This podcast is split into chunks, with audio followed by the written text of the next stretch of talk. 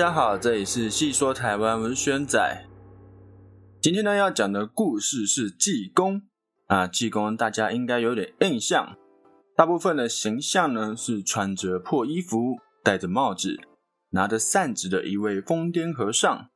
那以前有部济公的连续剧播出之后，就迅速爆红，就像《爱的迫降》那样，红遍了整个亚洲。让大家对于济公的认识又跟知道的多一点了。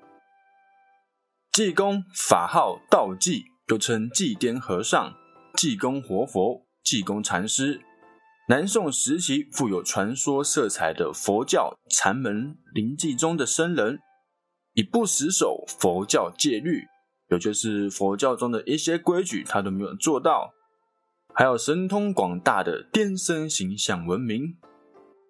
那济公原名是李修缘，浙江台州人，出生于天台永宁村，是南宋禅宗高僧，法号道济。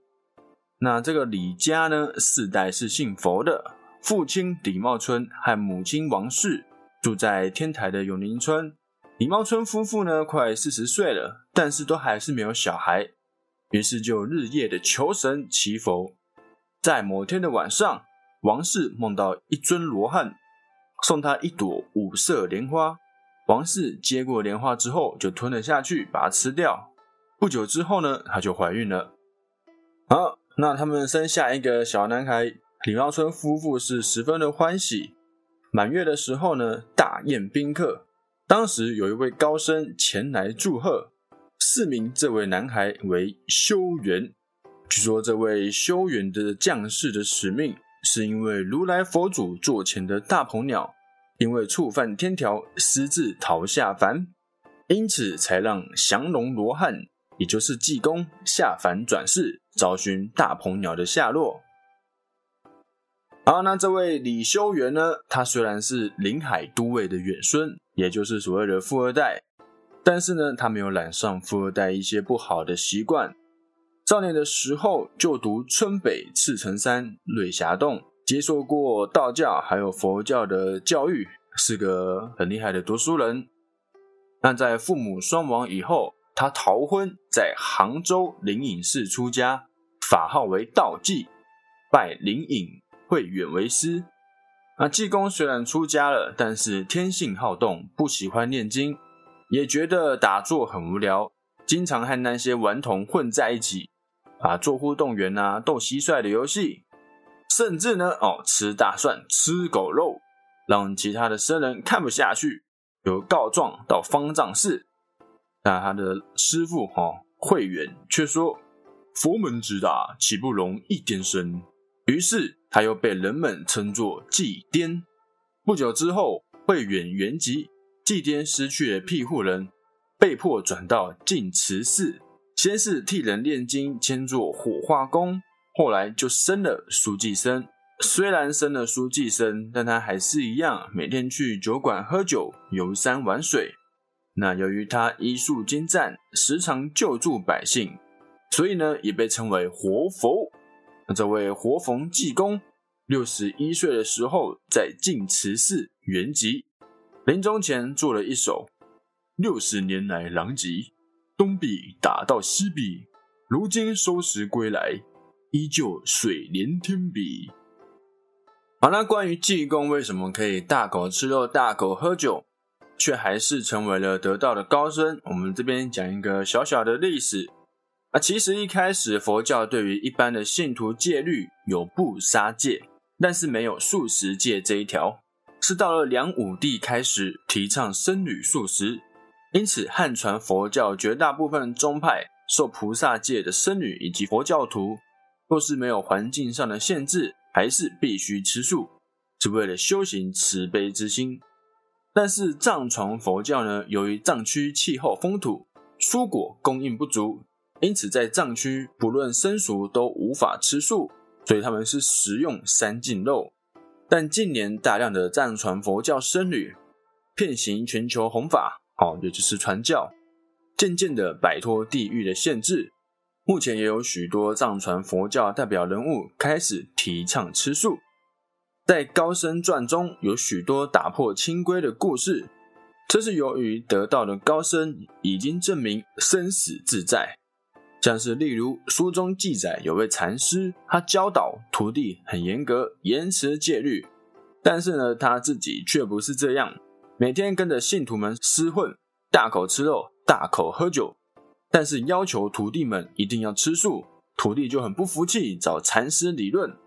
说啊，你都吃肉，为什么不让我们吃肉？你要以身作则啊，这样啊。禅师知道后说，他就笑着说：“好吧，既然你们想要学我，那明天我就请你们去吃。”隔天，哦，这位禅师就让徒弟们拿着本鸡、锄头，带他们到坟墓挖掘尸体，挖出来之后，叫他徒弟们吃。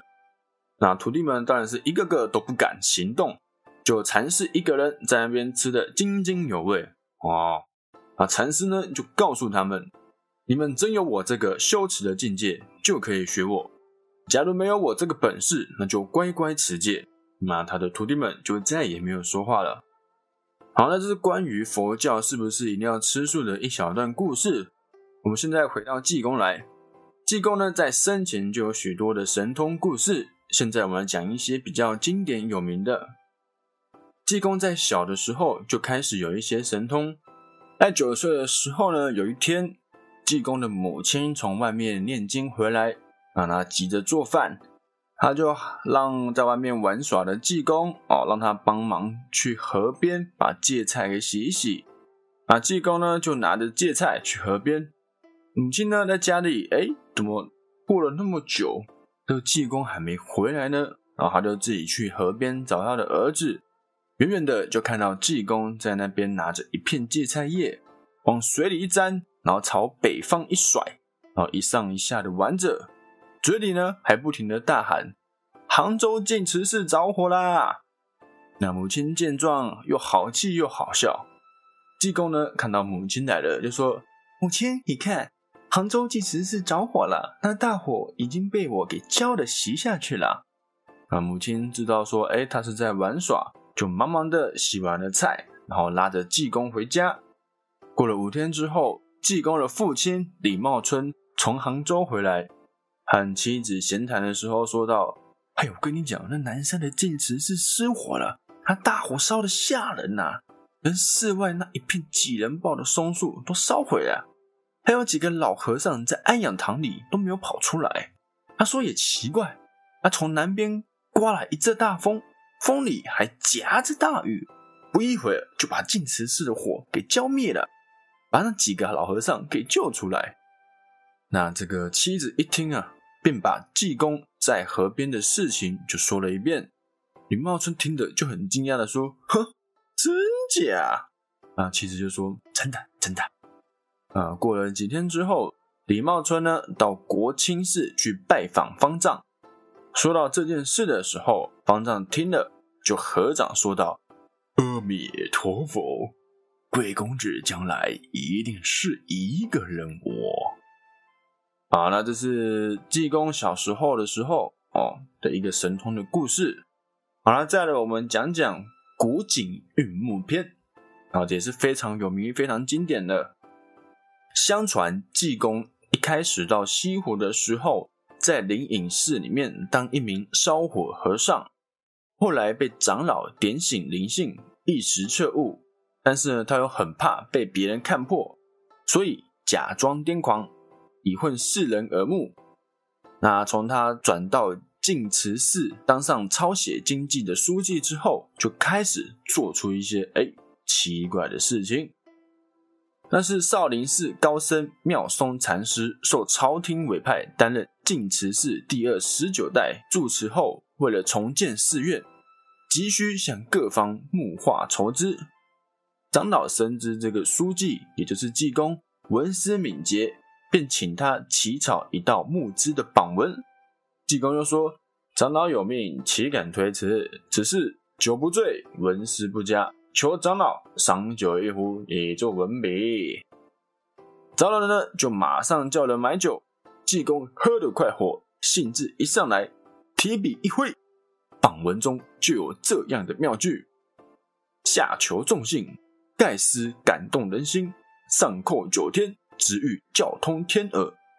这道榜文张贴出去之后，轰动了整个杭州城，传抄传阅，连南宋皇帝也读到了。皇帝呢，见到文章中有上控九天，又有教通天耳等妙语，就派人押送三万贯钱布施给净慈寺，重建成寺院。妙松长老谢过皇恩。又找季书记商量如何去四川筹办建寺急用的大木材料。济公就说：“我为晋慈寺做事，天耳都叫得通，只是四川路远，必须让我吃个大醉。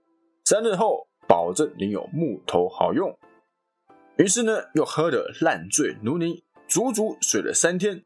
等到醒来的时候，突然大喊大叫：“木头到了！木头到了！”长老听见，连忙询问：“木头在哪？”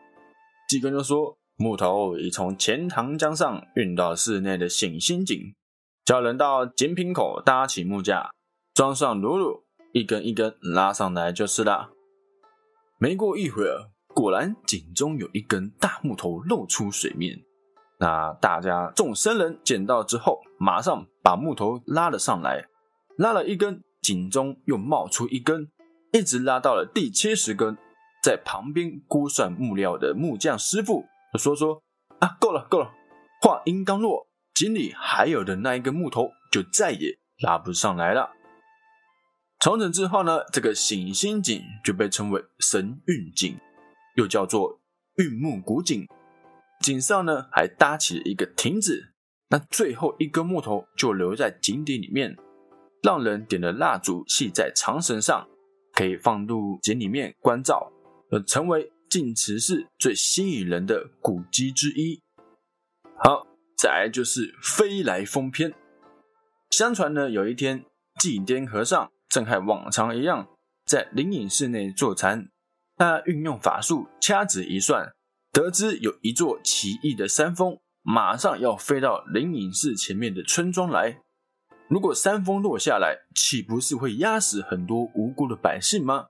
他赶紧算了算时间，算出那山峰中午的时候就会掉下来。济公很担心村里人的安危，天还没亮的时候就爬起来，奔出灵隐寺，朝山下的村庄狂奔而去。他挨家挨户的敲门，然后大声叫喊：“大家赶快搬家，中午就会有一座山落下来。”再不搬家，就会被山峰压死！赶快啊，迟了就来不及啦！村里的人呢，睁眼一看，看到这个说话人是祭奠，都嗤之以鼻，根本不当一回事。因为祭奠呢，平时就是个疯疯癫癫的和尚，老是说一些疯狂的话，做出一些出格的事情，大家从来都不把他当一回事。这会儿居然一大早编出会飞来一座山的谎话，更是没人信了。还有一个老头生气的骂他说。祭奠，你这个疯和尚，是不是在寺庙里待着没事做，又想拿我们寻开心？山是能随随便便就飞得起来的东西吗？真的飞起来，那不满天都是山啊！那祭奠就很着急啊，他说：“我这回是真没骗你们，是真的，山就要飞过来了。”可是呢，人们都摇摇头，不相信，各自回家，压根就不当一回事。济公呢，看着太阳越升越高，眼看就要到中午了。他急着啊，一直抓脸抓脸，心想说啊，这该怎么办呢？正在他着急的时候，忽然听到远处传来一阵唢呐声。今天呢，随着声音狂奔而去，凑近一看，原来是有一户人家正在迎娶媳妇，新郎新娘正在拜天地呢。屋子呢也被布置的一片红红火火，喜气洋洋，来恭贺的人是络绎不绝，好不热闹。祭奠看着这个场面，搔了搔头皮。这时候，一个主意叮跳进他的脑袋里。他卷起袖子，突然猛地推开面前看热闹的人，一下呢钻到堂前，不管三七二十一，把新娘往肩上一扛，然后就撒腿，拼命的往窗外跑。这新娘子呢正在拜堂，头上的红方巾都还没拿开，忽然就被糊里糊涂的被人扛了起来。啊，扛了不说，还疯狂的飞跑。新娘子呢看不到前面。也不知道发生了什么事，吓得哇哇大叫。村民们呢，一开始吓了一跳，都愣住了。哼，大雄定睛一看，那不是疯和尚祭奠吗？他居然堂而皇之的抢新娘，这可不是开玩笑的事情。大家都气得吹胡子瞪眼，大家抓起门栓，抡上扁担，挥着锄头，举着钉耙，开始没命的追了上去。一面追，还一面大喊：“风和尚抢新娘了，抓住他，抓住他呀！”那祭奠呢？听到后面的声音，他就嘻嘻一笑，跑得更快了。村里的其他人只见他背着一个女子跑过，都不明白发生了什么事，然后就听见后面追赶的人在喊：“快把他拦住呀！那个疯和尚把新娘子抢走了，千万别让那个疯和尚给跑了！”人们一听，这还得了？全村的人都被惊动了，男的、女的、老的、小的，也不管认不认识，全都死命的追了出来。那只有一家人没有动，那就是村东头的财主。他反倒是更喜欢看热闹，一边还讲着风凉话：“哈，活菩萨抢新娘，真是太新鲜了！莫非要抢去做媳妇？好玩，好玩，跑啊！你们快追呀！”那祭天虽然背着新娘子，可是呢，他的速度一般人根本就比不上。只见他的脚上像是套了风火轮一样，丝毫不疲倦，一直往前跑。村民们本来就因为一大早被他的谎话叫醒，非常不满。现在哪里容得下他无缘无故的抢走别人的新娘子呢？全村的人一路追出十几里路，都没能追上他。不知不觉，祭天抬头看见太阳已经升到最高的地方了，再回头看看，村子的影子也都看不见了，这才收住脚不跑了，然后把脸都吓白的新娘子给放了下来。自己扑通的一声就往地上一坐，摇着他的烂扇子给自己扇凉风。气呼呼的村民们终于追上了他，立刻把他团团围了起来，一边骂道：“你这个疯和尚，终于抓到你了！这下看你往哪跑！非得好好的教训你一下！”大家揪住他的衣服，拳脚正要打上去，忽然间天昏地暗，阳光消失了，伸手不见五指，只听到呼呼作响的大风一阵接着一阵。还来不及等人们反应过来，轰隆一声巨响，山崩地裂一般，所有人都站不稳，被震得摔在了地上。说时迟，那时快，一转眼的功夫，风停云散，太阳又热辣辣的出现了。人们呢，再回头一看，一座山峰不偏不倚的落在了他们的村子上，村子呢已经没了。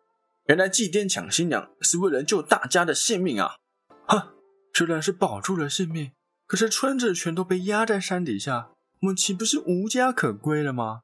很快，人们最初的喜悦过去了，现在开始发起愁来，担心。人们面面相觑，孩子们都哭了起来。祭天摇着扇子，一副笑眯眯的样子，对大家说：“村里的财主也被压死了，今后你们自己种田，不用缴田租，还怕盖不起房子，过不上好日子吗？”啊财主被压死了，人们七嘴八舌的议论起来。想到今后可以自由自在的生活，大家又高兴起来。正准备散去，祭天拦住了大家：“哎呀，大伙先别走，听我说，这座山竟然能飞过来，迟早有一天也会从这飞走。如果飞到别的地方，肯定又会害死不少人。现在呢，我们就在山上凿出五百尊石罗汉，石罗汉就能把山镇住。”他就再也不会飞去别处害人了。你们觉得呢？大家听了都点了点头，立马就开始动手了。人们找来工具，又凿又锤，不眠不休的忙了一个晚上，终于凿出了五百尊石罗汉。那山上山下呢，全部都是这种哦石雕佛像。可是呢，只来得及雕凿了罗汉的身体、眼睛啊、眉毛、五官这些东西，都还来不及刻上去。就眼看那山峰轰隆隆的响起来，又想要飞走，人们都感叹一晚上，哎，白忙活了，他还是要飞了。但是呢，祭天一点也不着急，就是说我有办法，让我来。